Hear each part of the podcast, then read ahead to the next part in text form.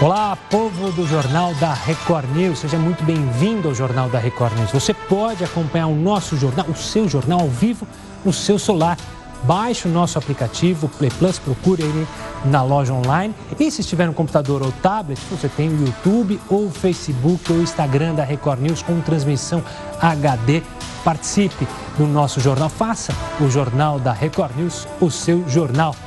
Enquanto isso, Luizão, manda a vinheta pra gente.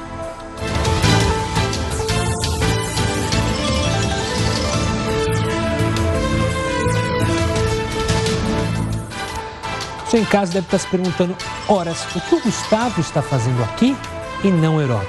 Então eu vou chamar o Faísca para a gente explicar mais ou menos o que está acontecendo. O que, que o Faísca está aprontando, Luizão? Olha lá, está com o mestre Otto Barbeiro.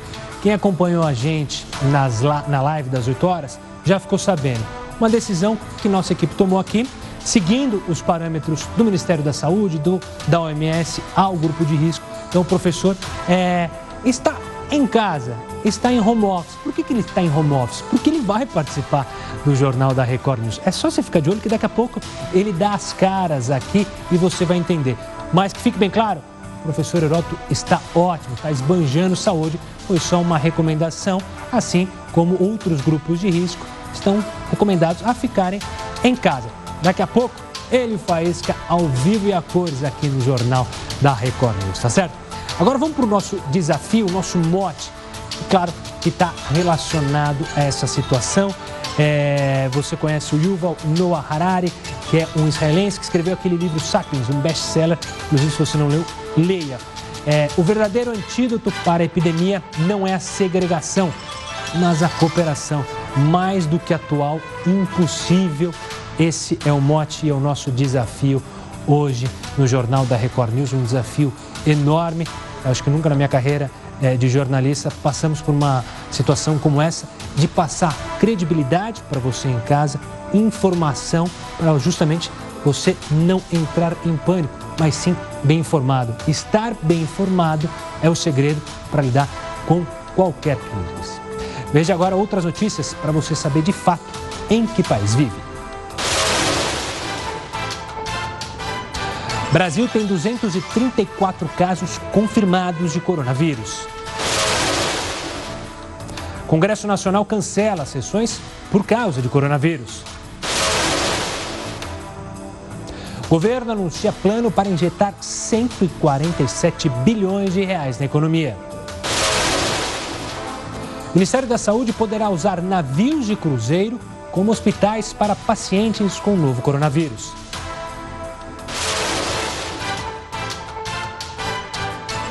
Veja agora outras notícias para você saber de fato em que país vive.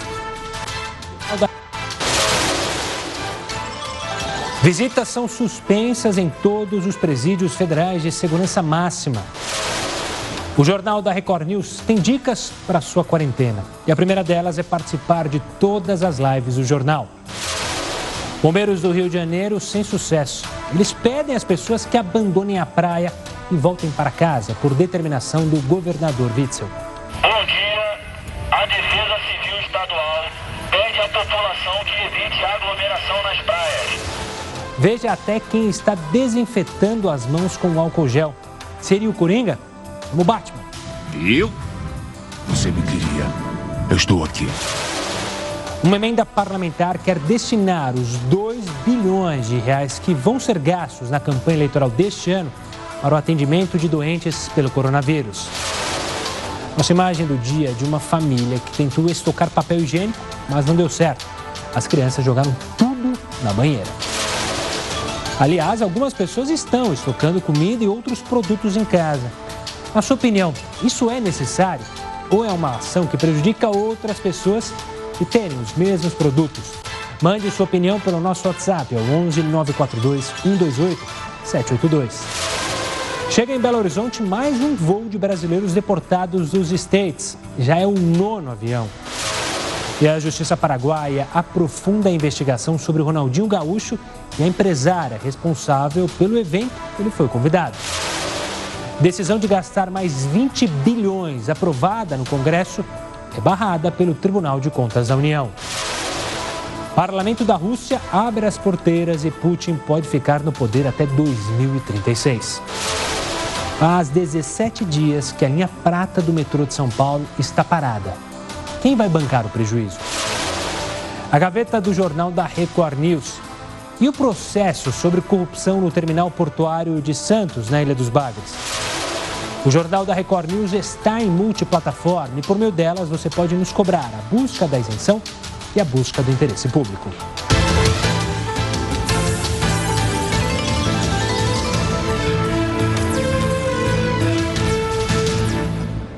Lembrando que você pode acompanhar a gente todos os dias nas nossas reuniões de pauta, os principais assuntos discutidos nessa reunião lá do Jornal da Record News. É sempre ali por volta das 8 horas da tarde, pelo Instagram, Twitter, 8 eh, horas da noite, perdão, e Twitter e Facebook da Record News. Você participa, você sugere é, temas para o nosso Jornal da Record News. Você pode fazer os comentários também sobre o jornal usando a hashtag JRNews. Assim nós conseguimos saber o que você está achando do jornal, críticas e também sugestões. Agora a gente tem uma participação mais do que especial aqui no Jornal da Record News. A gente vai falar com ele, Heródoto Barbeiro. Professor, cadê você?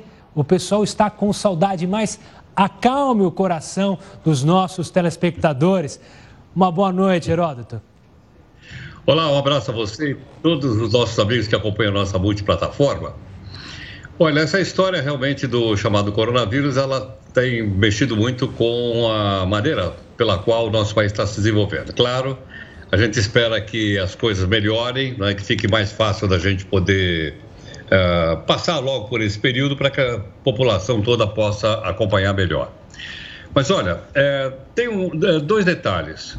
É, você estava falando agora um pouquinho, Gustavo, uma pergunta para os nossos uh, telespectadores internautas. Eu acho que um momento como esse é o chamado momento em que a gente mostra a cidadania. E a cidadania vai além da gente cantar o hino nacional, da gente respeitar a bandeira do nosso país. Ela vai também da gente respeitar as pessoas que convivem conosco. Por exemplo, é, uma pessoa vai num supermercado e começa a comprar uma quantidade enorme de coisas para estocar na sua casa. Vamos supor papel higiênico, ou então as garrafinhas de álcool gel. No momento que você age dessa forma, você não está agindo de maneira cidadã. Primeiro, porque você não vai precisar de todo esse produto. Segundo, que o produto não vai faltar. Mas ele pode faltar na, na prateleira do supermercado, porque os estoques hoje em dia não são mais acumulados da forma que era antigamente. Então, eu acho que esse é um ponto importante, até para as pessoas poderem fazer essa, essa, essa, essa pensata, né? E saber como é que a gente pode, então, agir de uma maneira cidadã. Comprar aquilo que a gente precisa, como a gente faz normalmente. Porque, afinal de contas, a economia está girando, as coisas estão sendo produzidas. É verdade que agora com um pouco mais de cuidado, mas eu não posso comprar para estocar na minha casa e faltar na casa dos outros. Então, Gustavo, acho que essa é uma questão importante, fundamental. Eu vi que você está pedindo a opinião dos nossos telespectadores internautas, e acho que é uma forma da gente dar um toquinho naquilo que a gente chama de cidadania. É isso aí, Gustavo. Heroto, antes só de me despedir de você, é impressionante como o jornal da Record News é, ele é inovador. Quem disse que jornalista não pode fazer home office? É a primeira vez que eu vejo um apresentador tocando o jornal aí de casa. Mais uma vez, é, Heroto dando aula, professor. Obrigado, hein? Obrigado você, um abraço. Estou aí acompanhando o jornal por inteiro, como se estivesse ao seu lado. Um grande abraço, o Heroto. O Heroto sempre vai continuar participando ah, aqui com a gente durante o jornal da Record News. Ele lançou a bola, falou da nossa pergunta, então a gente quer a sua opinião. Muita gente está estocando comida aqui no nosso país, outros produtos em casa. É impressionante o que tem de gente comprando papel higiênico. Essa é uma das coisas é, irônicas, né? Saindo comprando papel higiênico adoidado. Na sua opinião, isso é necessário? Ou é uma ação que, como o Heroto diz, prejudica outras pessoas de terem esses produtos? Mande sua opinião pelo nosso WhatsApp, o telefone é o 11 942 128 782. Você também pode participar pelo Twitter, hashtag JRNews. Se quiser, pode usar a hashtag Record News. Vamos falar sobre esse assunto. É, vamos ser cidadão. Vamos ser cidadão, cidadãos. É importante é, falar sobre esse momento. Agora a gente vai para a nossa primeira live do Jornal da Record News. Eu conto com a sua participação. Até! da Record News de volta para trazer detalhamento dos números de casos e de mortes por Covid-19 fora do território chinês já ultrapassaram os registros na própria China. Então vamos ver aqui no mapa esses números. Primeiro os números lá na China, esse é o número total que você vê aqui no canto esquerdo da tela, 81.033 casos. São 180 mil casos em todo o mundo. Na China, a gente viu esse número. Se a gente puder clicar de novo, que a gente tem os detalhamentos, olha, 3 mil mortos ali no canto direito da sua tela, mais 67 mil recuperados. Vamos para a Itália, que na Itália a gente tem uma situação muito mais preocupante, né? É um país que teve uma taxa de mortalidade muito alta, são 27 mil casos, é, 2.158 mortes. A gente teve no final de semana, teve um dia que a gente passou de 300 mortos em um dia, são 2.749. A Espanha, dá para a gente colocar também que a Espanha é outro é, ponto da Europa que a doença tem crescido bastante, são mais de 9.000 942 casos, com 342 mortes. Uma dessas mortes, inclusive, é de um garoto jovem, de 21 anos. Para quem acha que a doença não atinge jovens, ele era num grupo de risco, ele estava fazendo um tratamento é, contra leucemia, um jovem que era técnico de um time da segunda divisão, e aí ficou a tristeza para eles. A gente pode dar uma olhada agora é, no Japão. Vamos para o Japão, é, aqui embaixo, até a Coreia do Sul, mas eu queria ir para o Japão, que é aqui embaixo, porque o Japão tem a preocupação com as Olimpíadas. São 825 casos confirmados, há um esforço enorme no Japão para tratar a doença, há uma preocupação. É, as Olimpíadas, cada vez que passa o tempo, se preocupam mais, não só pelo fato de ter ou não o evento, mas saber que o evento está é, tá numa situação muito complicada. Pouca gente vai viajar pelas restrições de viagens. Mas é isso, acho que a gente já fez um, um panorama é, por alguns lugares e a gente agora também é, falou da Espanha. Vamos falar então é, com pessoas que estão lá na Espanha. O país está numa quarentena para tentar conter o avanço do coronavírus. Como a gente mostrou, já são quase mil casos novos da doença nas últimas 24 horas. Então a gente vai dar uma olhada com a situação por lá, com um morador brasileiro que mora na Espanha. Vamos acompanhar. Aqui na Espanha, desde sábado, o governo espanhol decretou o estado de alarma, que seria o estado de emergência para todo o país, após o número de casos de coronavírus ultrapassar a barreira dos 7 mil casos. E com isso, algumas medidas extraordinárias foram tomadas. Uma delas é esse período da quarentena, onde toda a sociedade é orientada a ficar dentro de casa nas próximas duas semanas. Todos os comércios foram fechados, exceto pelos supermercados e farmácias que continuam abertos. As empresas recomendaram seus empregados a trabalharem desde casa e durante todo o dia a polícia está pela rua fazendo patrulha e garantizando que as pessoas estejam agindo de acordo com o decreto do governo. Então, está sendo um processo de adaptação no cotidiano de todo mundo e logo tudo ficará bem. Vamos trazer aqui para o Brasil. É, você que é ligado nas redes sociais sabe bem de quem eu estou falando. vou falar da influenciadora digital Chantal Abreu e o filho dela, o Filipe, de apenas um aninho de idade eles foram diagnosticados com coronavírus. Eu vou conversar com ela agora para saber como foi essa situação, que mudou na rotina depois do diagnóstico. Chantal, obrigado por participar Imagina. aqui com a gente, conversar. Que bom que vejo pelo seu semblante que você está bem, que você não aparenta estar é, tá sofrendo é, muito, mas eu quero saber de você como tem sido esses dias. É, a Chantal tem, além do problema de se preocupar com a saúde dela, tem o Filipe, pequenininho, filho dela e do Matheus. Como é que tem sido esses momentos aí, é, você, o Matheus e o Filipe? Então, na verdade, a gente realmente não conseguia acreditar que a gente estava com o vírus, porque os nossos sintomas foram de uma gripe muito branda. Foram sintomas assim que nem chegam perto a um mal-estar que eu já tive em alguma gripe mais forte. Então, realmente, a gente falou: não, não deve ser isso que está todo mundo falando, né? Que é tão ruim e perigoso, mas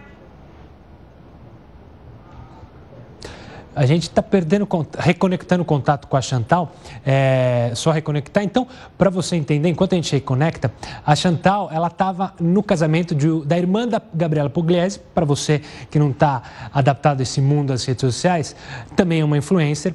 É, esse casamento acabou, é, obviamente, uma festa, então as pessoas acabam é, conversando, abraçando, e aí a Chantal também acabou com a doença. Chantal, você estava falando que justamente é, a doença veio como uma gripe leve e vocês não acreditavam. Não, não pode ser, deve ser outra coisa. Por favor, continue agora que a gente recuperou a, a conexão. Mas realmente foi isso. Eu nem febre cheguei a ter. Eu fiquei, eu não, não gostaria nem de chamar de gripe, prefiro chamar de resfriado. Foi como se eu tivesse um resfriado. O meu filho também. É, muitas pessoas perguntam como que é com criança, como que é com bebezinho. Meu filho ele tem um ano e dois meses e ele realmente não mudou nem no quesito de atividade dele. Ele passou o dia inteiro ativo, alegre, do jeito que ele sempre foi. Teve febre por dois dias e meio a cada seis horas, mas nada que não pudesse ser controlado com antitérmico. E foi, foi assim, para o que a gente estava esperando, né? Porque tem todo esse pânico gerado e tudo mais, foi muito tranquilo. E Gental, imagino que o difícil tenha sido esse isolamento, né? É ficar isolada, não poder sair de casa, não encontrar as pessoas que você gosta, até para justamente é, não passar o vírus adiante. Sim, é, mas eu tô com, com uma coisa bem clara na minha cabeça. Eu acho que é só um, um, curto período comparado com a vida toda. Então, graças a Deus, a gente não contraiu uma doença para nós grave. Então, tem muita vida pela frente, muitos encontros com quem a gente ama, muitas idas aos lugares que a gente gosta de ir. Então, eu tô tranquila e pensando realmente que é uma oportunidade maravilhosa para ficar mais com meu filho, para descansar porque né, a rotina normal seria sair de casa cedo para trabalhar, voltar tarde, ficar pouco com ele. Então, eu estou tentando olhar para tudo isso de forma positiva e realmente aproveitar o que a vida está nos trazendo, né? Chantal, você nas suas redes sociais você fez um discurso bem legal sobre civilidade, sobre é, ter a noção de que a gente não pode atrapalhar o próximo, né? Eu queria que você falasse, claro, é, para reverberar ainda mais essa sua fala e para as pessoas também acompanharem lá na sua rede social, mas eu queria que você falasse sobre essa situação que você está passando é, e que você deu um toque muito legal para as pessoas que acompanham você. É, na verdade, antes da gente saber de qualquer caso confirmado lá no casamento que a gente foi, é, eu acordei resfriada e desde que eu tive meu filho, eu aprendi que uma gripe para mim pode ser uma pneumonia para outra pessoa, pode ser uma bronquiolite para um bebê. Então, sempre que eu fico resfriada, eu uso máscara. E eu sempre gosto de mostrar e falar sobre isso com as pessoas, porque quanto mais pessoas fizerem isso, menos pessoas no mundo ficam doentes, porque não é só coronavírus, né? E aí as pessoas me xingaram muito na internet que eu estava exagerando de usar máscara e tudo mais. E eu já estava com o vírus do coronavírus, né? É, e realmente evitei de várias pessoas pegarem. Mas eu acho que é isso. Esses hábitos de higiene e principalmente da gente ver que a gente está doente e evitar o contato com outras pessoas, inclusive quando passar essa epidemia, porque ela vai passar, e a gente colocar isso tudo como hábito, vai ser ótimo, porque realmente voo, aula, lugares fechados que tenham crianças ou bebês ou pessoas que têm esse contato, eu acho que a gente não tem o direito de passar para o próximo. Então, é, existe um negócio chamado espírito cívico que a gente tem que ter, né? Então, de se proteger e de proteger o próximo. Por exemplo, eu usei a máscara no voo achando que era uma gripe comum e para mim não muda nada usar máscara. Eu já estava gripada, eu já estava com o, o, o vírus, né? É, foi puramente tão próximo mesmo, pensando no próximo. Então, Espero que as pessoas aprendam, inclusive não comprando tudo que tem no supermercado, tudo que tem na farmácia, que existe um próximo. E, e, e, e enfatizando, né? Na, nos países que estão em quarentena, que todo mundo está em casa, os supermercados e farmácias estão abertos. Isso vai acontecer aqui também. A gente não vai ficar sem, sem ter como é, conseguir as coisas de necessidade básica. Então não precisa desesperar agora e pegar tudo que tem no supermercado e levar para sua casa, porque é egoísmo e pode, pode ter gente precisando que não vai conseguir comprar enquanto você vai ter de sobra na sua casa e você de repente nem vai dar conta de usar nesse período de epidemia. Chantal, muito obrigado pela participação aqui conosco. Fico feliz que você e o Filipe estejam bem, que o Matheus esteja bem. E obrigado é, por conversar aqui com a gente e falar um pouco da doença, falar um pouco do que, que você está passando é, e melhoras e que você saia logo, logo desse isolamento. Eu que agradeço. Muito obrigada. Um Boa noite. Abraço. É isso aí, como a Chantal disse, né? A gripe que para ela é fraca, para uma pessoa mais velha, pode ser mortal.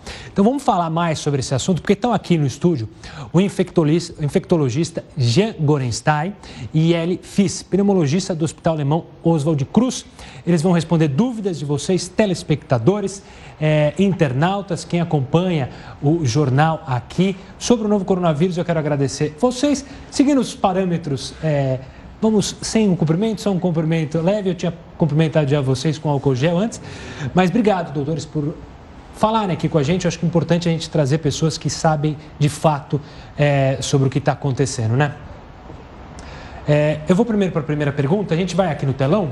Luizão, é, vamos aqui no telão que a gente já tem pergunta chegando para falar sobre isso. A gente vai pôr a pergunta aqui no telão. É isso? A gente já vai colocar, porque são muitas as dúvidas. Doutores, vamos lá, vocês fiquem à vontade para quem quiser começar. É, quais remédios eu posso tomar com coronavírus? Porque a contraindicação de ibuprofeno, aspirina e corticoides? Essa é uma pergunta que surgiu, né? Teve o ministro da Saúde francesa que citou isso. É, existe algum caminho a ser seguido? Na verdade, eh, uma das revistas eh, indexadas eh, internacionais médicas, o The Lancet, ele colocou exatamente que o ibuprofeno, bem como o próprio corticoide, ele poderia, na sua utilização, permitir a entrada do vírus com mais tranquilidade do próprio coronavírus na parede do, do epitélio do pulmão. Ou seja, ele penetrando mais, ele acaba causando doença muito mais grave, muito mais agressiva. Algumas outras medicações, inclusive foi discutido até alguns antihipertensivos que poderiam eventualmente eh, favorecer um, um prognóstico ruim, ou seja, uma má evolução em alguns pacientes, mas isso não ficou elucidado, tanto é que as próprias sociedades de cardiologia do mundo não, não uh, proibiram ou descontinuaram a sua utilização. Então, bem claro que a utilização do ibuprofeno, assim como do corticoide, ele não deve ser utilizado. O corticoide em si deve ser utilizado com ressalvas naqueles principalmente asmáticos, que já façam uso dessa medicação. Doutor Jean, por favor, é, doutor Eli, perdão, se quiser completar, mas que ficou bem claro é, quem está tomando, porque tem muita gente que está tomando corticoide e não tem a doença. Obviamente, não precisa romper com esses medicamentos caso você não tenha a doença, né? É exatamente isso, Gustavo. Boa noite, boa noite a você, boa noite aos espectadores do JR News. É, como o Jean falou, uh, a, a, literatura que saiu recentemente mostrou que tem uma enzima que a gente tem no organismo que favorece a entrada do vírus na célula e com isso ele vai crescer e se multiplicar. Então, por isso o ibuprofeno, como ele age junto com essa, com essa enzima, facilitaria isso. É, então, o que, que a gente recomenda? A gente recomenda que não use esse tipo de, de analgésicos ou antitérmicos Está aí o acetaminofén, está aí, a dipirona está aí, com efeitos excelentes, então a gente recomenda isso. Corticoide, uh, o corticoide ainda vai ser um, um, uma medicação que talvez seja muito usada. Nos casos mais graves é recomendado. Então, os pacientes que têm um quadro já de sepsemia, então infecção generalizada, um comprometimento muito importante do, do pulmão, é recomendado o uso. Pacientes que por algum motivo, por alguma doença crônica, têm que usar o corticoide, vai continuar usando o seu corticoide. Então, da mesma maneira que é, na última pandemia do H1N1 que uhum. nós tivemos, no início o corticoide não foi preconizado e posteriormente a gente aprendeu que o corticoide era uma grande arma para ser usada. Bom, vamos lá para a próxima pergunta que vem aí de casa, que você manda, que mandaram para a gente. É, é possível ocorrer transmissão do Covid-19 por meio da gravidez ou amamentação? Na verdade, o Covid, claramente, ele também teve acometimento de algumas mulheres grávidas. Veja bem, é uma história muito recente. Nós temos a história do coronavírus mutante, o Covid-19, a partir do início do ano, quer dizer, quando ele é identificado. Nesse período, mulheres grávidas foram acometidas, mas nas referências que vêm tanto da China quanto da Itália, uh, essas mulheres não tiveram formas graves, apesar da gente ter todas aquelas alterações na imunidade da mulher grávida, da gestante, elas não apresentaram formas graves, bem como os seus bebezinhos não tiveram nenhuma alteração, seja na sua forma ou algum sofrimento, eh, porque inclusive tiveram dois partos que aconteceram ainda com pacientes internadas e nenhum sofrimento desse bebezinho. Então, eh, discutindo-se sim eh, a possibilidade de não haver nenhum efeito deletério do Covid-19 para essas crianças. Não existe contraindicação para o aleitamento de mulheres que tenham tido uh, o Covid-19. A única, a único quadro viral que é proibido a, a amamentação é o próprio HIV. Os demais, não existe nenhum fator impeditivo de continuar mantendo a lactação. Doutor, Jaquim, doutor Eli, quem está esperando o bebê, a preocupação é com as visitas. Então, se você, obviamente, no hospital vai ter um nenê, então é melhor que quem é mais velho visitar o netinho é, ou sobrinho mais tarde, deixar para visitar em casa, não? É exatamente isso. Acho que agora é o momento de se evitar visitas, é o momento de se evitar confraternizações. Se vai nascer, leva o presente depois. É, deixa para levar o chocolate, o bombom, alguma coisa para um outro período. Esse período vai passar, como já foi falado aqui anteriormente, esse período vai passar, não sabemos exatamente quando, mas se for é, reproduzir é, o que aconteceu na China, onde já existe o declínio importante do número de casos no dia a dia, é uma questão de semanas, algumas semanas. É, não existe um número exato, mas é, num curto a médio espaço de tempo, nós já vamos superar esse período. Agora, uma coisa interessante que Por a Chantal favor. falou, que o que a gente sempre fala de coronavírus, a gente imagina que são quadros graves. Uhum. 80%, 80, 82% são quadros iguais a resfriado mesmo. E ela definiu exatamente, exatamente é. o que acontece. Porque a gente fala, não, é igual uma gripe. Não, a gripe tem os sintomas uh, ou melhor, uh, coriza, dor de garganta, uma tosse feia, mas geralmente na gripe eu tenho aquele comprometimento, dor do corpo, dor das juntas, que eu não consigo sequer me levantar para fazer as, as, minhas atividades diárias. E aí a gente vê muito bem pela carinha dela que ela está muito bem.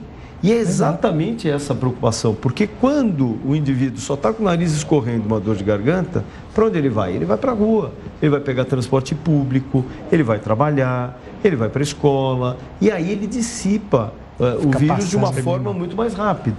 E quando ele faz isso, o problema não são para as pessoas uh, saudáveis, sem nenhuma doença pulmonar, cardíaca ou idosos.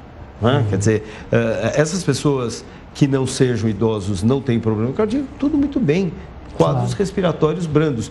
A partir do momento que você tem essas doenças de base, você passa a ter risco de fazer forma grave e fatal. Vamos para mais uma pergunta aqui para os doutores. É, quem manda a pergunta, você pode mandar pelo nosso WhatsApp. Animais podem se infectar e transmitir o vírus? Tinha uma discussão né, é, sobre isso. É, no começo falou, olha, tem um cachorrinho em Hong Kong que tinha, hum. mas é o que tudo indica, isso está descartado, né? Os animais estão é, livres dessa e também não passam. Parece que sim. Uh, o coronavírus é um vírus que originalmente ele infesta, infecta mamíferos. Então, a maior parte, os mamíferos são suscetíveis a ele. Uh, e ao que parece, dentro disso, os pets, os animais, uh, não têm essa, uh, vamos dizer, essa transmissibilidade que, que o pet, o animal doméstico, possa transmitir para o ser humano. o que acontece na China, o que aconteceu na China da transmissão do provavelmente do morcego para o ser humano, ou como acontece em todo ano no, na incubação da gripe do, do, vírus influenza, que as transformações ocorrem nas aves e especialmente na China, isso é um outro fenômeno. Então, os pets, eles não, eles não ficam doentes e, e praticamente não, não, não transmitem para a gente. Doutor, você quer completar mais uma? Sim, gente... É, é interessante que o coronavírus do animalzinho é diferente do, do, uh, do humano. E o que se identificou, então não existiria essa transmissão de um para o outro. Então, o humano não transmite para o pet e vice-versa. É, um único achado que eles tiveram num pet, que foi um cãozinho, identificaram o Covid-19, exatamente esse vírus, em pequena quantidade num cachorrinho que não tinha sintomas nenhum. Então. Ficamos é, tranquilos quanto a isso. Vamos observar, mas a princípio não é, é preocupante. Os doutores continuam aqui com a gente, vocês podem mandar mais participação, eles vão continuar no próximo bloco.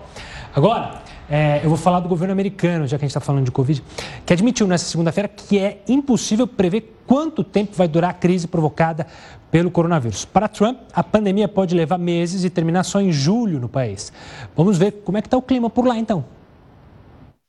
Boa noite, Gustavo Toledo, pessoal ligado na Record News. Estamos aqui na Park Avenue, no centro de Manhattan, uma das avenidas mais movimentadas da cidade de Nova York tentando passar aqui um pouco da movimentação da cidade.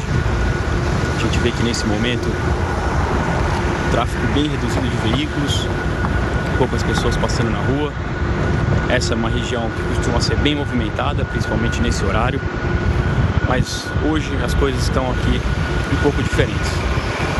O Nova York segue bastante apreensivo, com bastante medo. Esse final de semana a gente viu as pessoas correndo aos supermercados, estocando comida, estocando água. E essa realmente tem sido a recomendação das autoridades locais, dos veículos de imprensa, para que evitem ao máximo sair de suas casas, trabalhem de casa se preparem, estoquem alimentos, guardem, estejam preparados com bastante alimento, bastante água em casa. Caso né, venha a acontecer algum tipo de shutdown da cidade, é onde não, o comércio não pode abrir, você não teria acesso a recursos. Então, essa é a recomendação para que as pessoas estejam preparadas. Esse segue o clima por aqui. Você vê o Diego contando lá dos Estados Unidos. Os Estados Unidos tem muito mais esse perfil é, de estocar alimento, até porque eles passam por situações, é, desastres ambientais, desastres da natureza, como furacões, que se recomendam e aí eles estão acostumados a lidar com isso, os mercados. Então, por isso que lá tem esse perfil.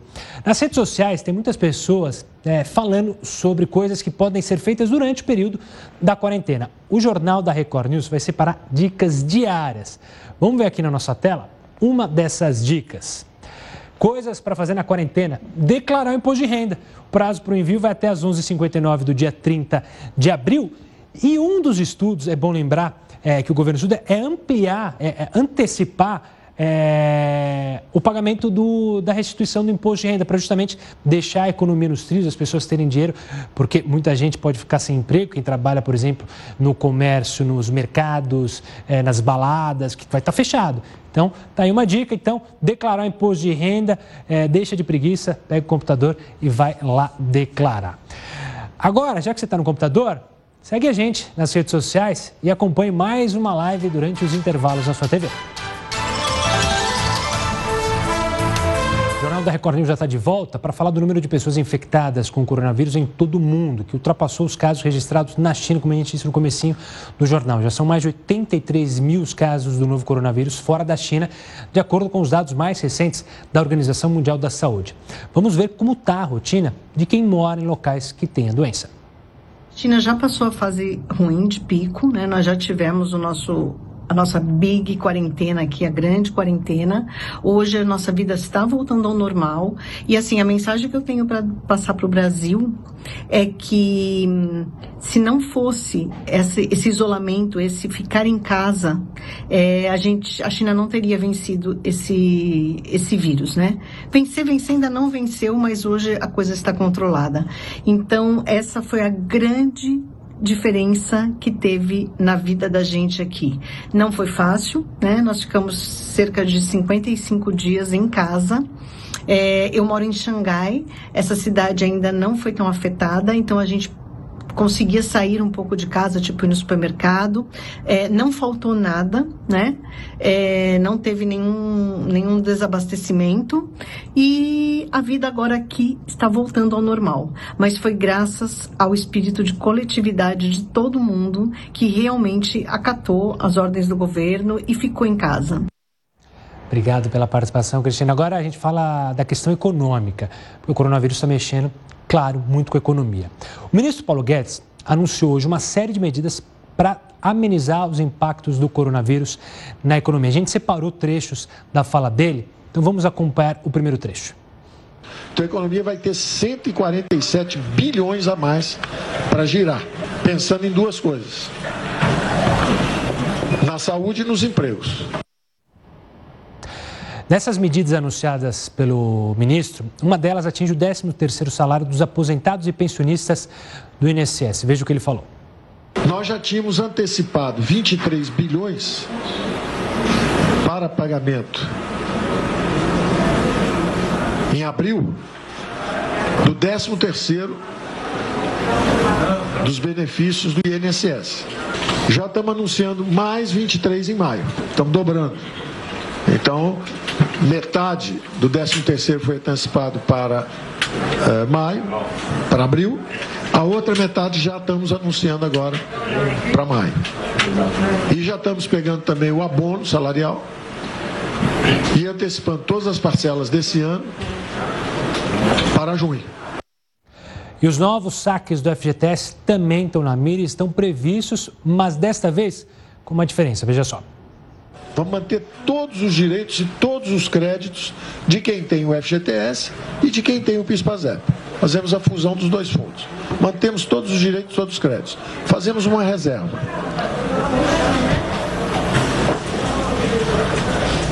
Feita essa reserva, os 20 bi de recursos que sobrarem, ou pouco menos, podem também ser liberados.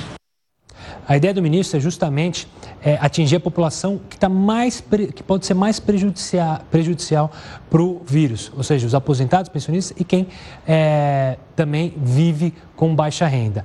Mas também, na entrevista, ele falou sobre o Sistema S, veja só. Durante três meses, 50% das contribuições do Sistema S não precisam ser feitas. Nós estamos reduzindo em 50% as contribuições do Sistema S. Num momento em que os encargos trabalhistas pesam, em que 3% da folha de salários são recolhidos ao Sistema S, o Sistema S que tem muitos recursos, que tem uma liquidez de substancial, que tem bastante imóvel, bastante renda, tudo isso, e que nós avisamos desde a campanha que teriam que contribuir com a economia brasileira e que têm de fato contribuído. Fizeram vários programas em colaboração conosco. E nós tínhamos acertado, inclusive, que ia haver um corte de 20% nessas contribuições. Fizemos um acordo com eles, íamos cortar 20%, só que, dado esse agravamento da crise, para manutenção de emprego, em vez do corte de 20%, nós vamos ter que cortar 50%. E lembra do seguro DPVAT? Pois é, ele vai ajudar a financiar o Sistema Único de Saúde. 4 bilhões e meio de reais serão destinados para o SUS. Como o ministro falou na coletiva, são duas frentes que têm que ser atacadas. Primeiro, a questão da saúde, de tratar justamente os pacientes. E a segunda é manter a economia, porque muita gente está preocupada, como que vai pagar as contas, como que vai manter o dinheiro, como vai é, pagar aqueles débitos que tem para fazer, principalmente pequeno empresário. Então, são essas duas frentes que o governo é, pretende atacar. Mas quem vai analisar essas medidas econômicas é o professor da FIPECAF, Diogo Carneiro que a medida ela vai no lugar correto. Né? Então a gente vai ter uma crise esperada aí que a gente tem um grande problema, principalmente dos autônomos, aqueles que trabalham por conta própria no Brasil, um, número gigantesco, mais ou menos um terço da população brasileira está envolvida com alguma iniciativa empreendedora, é, informalidade também. Então essas pessoas mais necessitadas elas realmente vão precisar de algum recurso, de algum apoio para passar por essa por esse período vai ser bastante complicado. Né? Então, essas medidas que atacam mais essa população, né, antecipação do 13 terceiro, liberação do saque do FGTS, PIS, PASEP, né, injeção de recurso extra no Bolsa Família, isso é muito bem-vindo nessa hora, justamente porque essas pessoas que mais precisam, elas vão poder acessar esse recurso, né, para poder, é, pelo menos, conseguir o mínimo para passar por esse período de maior dificuldade. Do outro lado, essa parte da, da de manter o nível de emprego, né? Então, o, o, empresário, ele vai ter uma queda brusca no seu faturamento. Então, nesse período, essa questão do acesso ao crédito mais facilitado, né, protelar um pouco o prazo de pagamento dos tributos, né, são medidas muito interessantes para ajudar a passar por essa crise.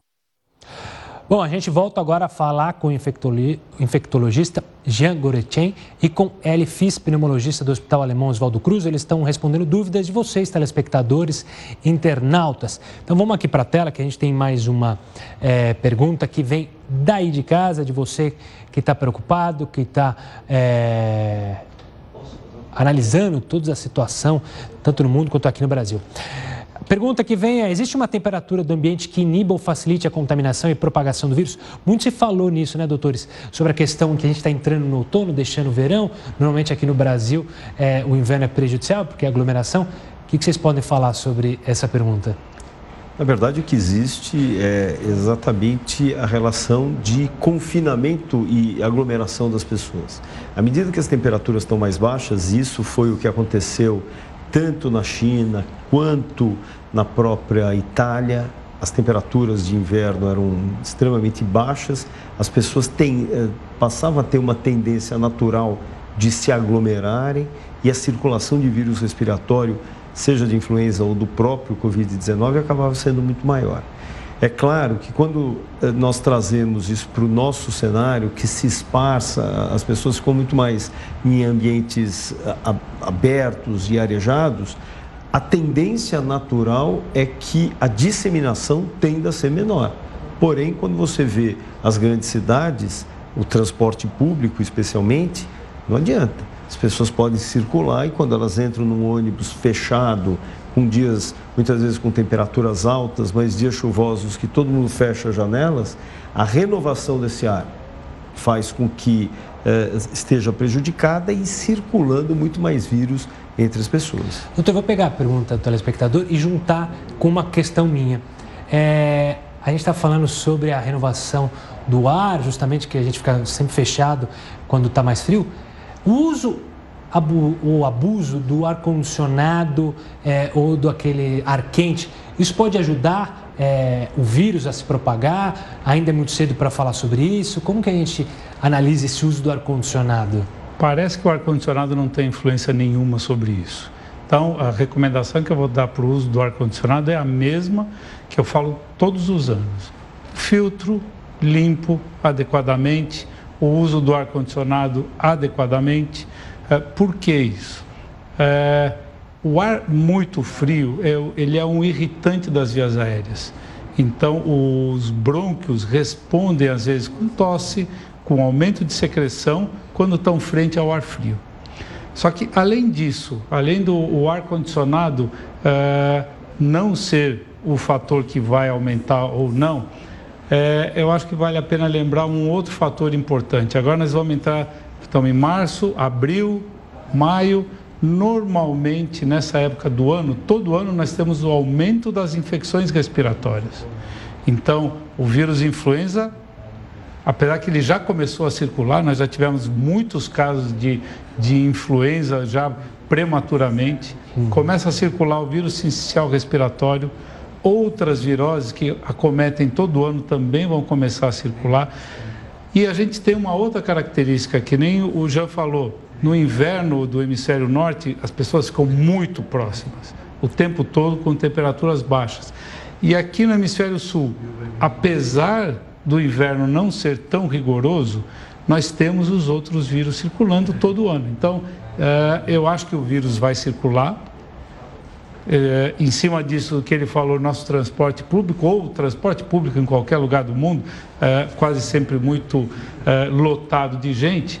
E tem um outro fator que mais adiante talvez a gente tenha que considerar, não relacionado diretamente à infecção, mas é que daqui dois, três meses começamos a ter os níveis de poluição aumentando. Então, talvez aumentando também a irritabilidade das vias aéreas, isso pode trazer mais sintomas respiratórios. E a pergunta talvez tenha sido uma fake news que está circulando aí muito, se o vírus morre com 27, 28 graus. Se fosse verdade isso, só de entrar no nosso organismo com 36 graus ele já ia morrer. Olha. Então, não, não é. é. verdade isso. É, a gente tem que lembrar que uh, uma das variações, uma das mutações do coronavírus em 2012, 2013, que foi responsável pela MERS, que é a síndrome respiratória do Oriente Médio, que foi transferida, exatamente transmitida de um camelo para o ser humano e levou uma mortalidade muito alta. Foi aonde? No deserto, com temperaturas. Oriente Médio, temperaturas desérticas acima de 40 graus. E noites geladas. Exatamente. Agora, doutores, a gente tem mais uma participação, mas é uma participação com brilho Professor Heroto Barbeiro, abro espaço para a sua pergunta para os nossos convidados, por favor. Muito obrigado pela oportunidade. Primeiro, eu queria cumprimentar, logicamente, os nossos dois convidados. Estou acompanhando aqui de uma forma brilhante, fácil de entender, para que um leigo como eu possa, possa acompanhar. A pergunta é o seguinte: é, ouvi também de um colega de vocês dizendo que há uma série de experiências do mundo por uma tentativa de uma vacina contra o coronavírus. Mas o que eu ouvi também é o seguinte, que essa vacina não vai ser aplicada durante esse ano. Então, durante a primeira passagem do coronavírus, nós vamos ter que passar por ela sem vacina. É isso mesmo? Não vai ter vacina, pelo menos nos próximos, no próximo ano e meio? Olha, eu acredito que vai ser algo semelhante a isso.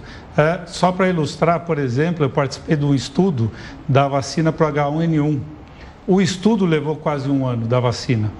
E, e, a vacina anti-influenza já era uma vacina conhecida.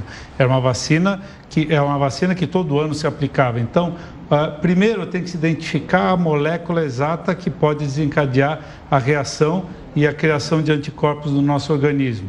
A partir daí, usa-se o modelo animal e do modelo animal se testa em humanos. E para se testar em humanos, tem que fazer uma sequência três meses, seis meses de acompanhamento e um ano de acompanhamento. É óbvio que talvez numa doença muito mais grave, apesar de que, como o Jean já falou, 80% dos casos de, de, de Covid do 19 são resfriados leves. Então seria para prevenir a, o grande número de casos que pode acontecer. Então, numa eventualidade disso, talvez você possa encurtar o tempo do uso da vacina após os estudos efetivos de seis meses ou nove meses. Mas, em média, é um ano, um ano e meio com um estudo de vacina para que realmente ela possa estar disponível com segurança para o público. Doutor Gênesis, quer completar? Eu posso passar a bola para o Herói para é, ver se não, tem é mais bem, uma é bem, Essa questão de fase de segurança é fundamental, porque se você ministra uma droga, você, seja uma, uma vacina ou medicamento, você precisa saber os efeitos colaterais, o impacto dela, se ela vai produzir anticorpos, se não vai produzir anticorpos. Então, essas uh, notícias que a gente tem visto uh, e lido e ouvido que, olha, país tal já tem a vacina, quer dizer, ele até pode ter a molécula, mas o estudo para garantir a eficácia e a segurança dependem exatamente desses estados. E lembrando que a produção de uma vacina, nesse caso, tem que ser de uma escala global que levaria também um tempo maior. Dizer, aí é outro, é outra outro questão. Passo. Quer dizer, depois que você conseguiu vencer todas essas etapas, você vai precisar de alguém que produza, alguém que distribua, portanto, tem um é tão tempo ainda pela frente. O Heroto continua aqui com a gente. Tem mais pergunta, professor? Tenho mais uma pergunta também que eu acho que a população gostaria de saber. Na última sexta-feira, nós entrevistamos aí a representante de um laboratório da Suíça, dizendo que possui um kit capaz de detectar se a pessoa está ou não com coronavírus em 10 minutos. E não há necessidade, inclusive, de um médico. Seria um teste semelhante àquele da gravidez. Que esse teste está sendo analisado pela Anvisa brasileira. Gostaria de saber se vocês têm conhecimento disso. Vou pegar até a deixa do Heródoto, porque a OMS hoje falou né, que o importante era testar todo mundo.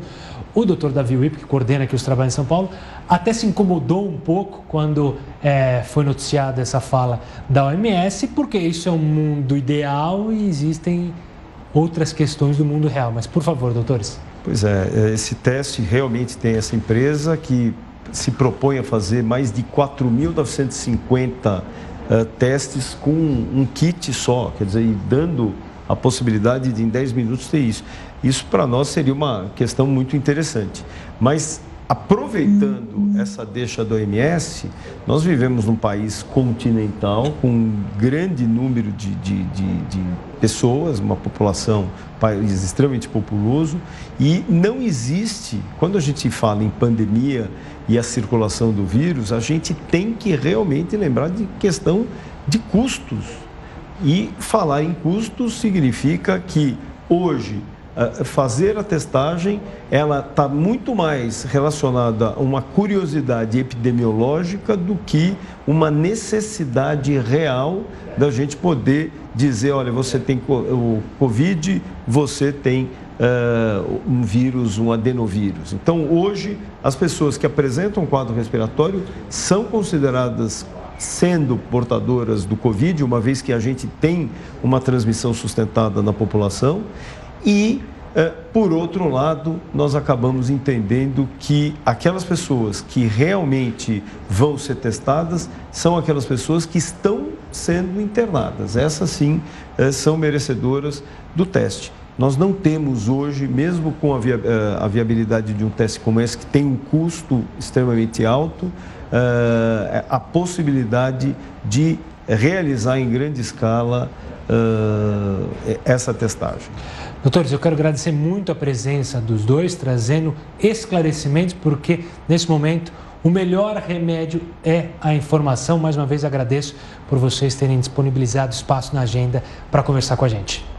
Obrigado a você, Gustavo. Obrigado, Heródoto. Obrigado, uh, telespectadores do Record News. Muito obrigado, um prazer estar aqui. Um prazer é nosso. Eu quero agradecer o Heroto Barbeiro também pela participação e pela é, o questionamento importantíssimo, que é o mais importante agora a gente questionar e ir atrás da informação e só com gente gabaritada e especialista a gente consegue isso, né, professor?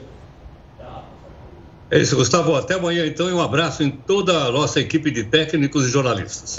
Valeu, Heroto. Heroto sempre inovando. É o primeiro home office no telejornal que você acompanhou ao vivo aqui. Agora a gente vai para nossa terceira live no Jornal da Record News. Continue conosco.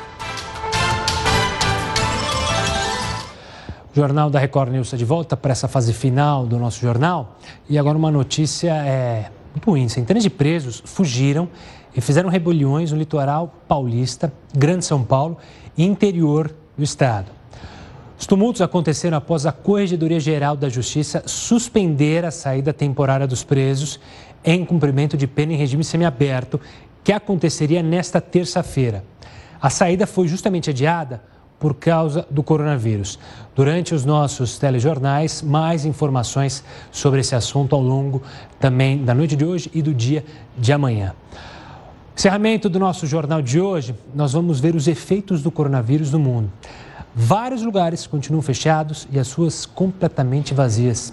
Será que Raul Seixas preveu a pandemia do coronavírus can na canção O Dia em que a Terra Parou? Tchau, tchau e uma ótima noite. Essa noite eu tive um sonho de sonhador, maluco que sou, eu sonhei com o dia em que a Terra parou, a Terra Foi assim, num dia em que todas as pessoas do planeta inteiro resolveram que ninguém ia sair de casa, como que se fosse combinado em todo o planeta. Naquele dia ninguém saiu de casa. Ninguém.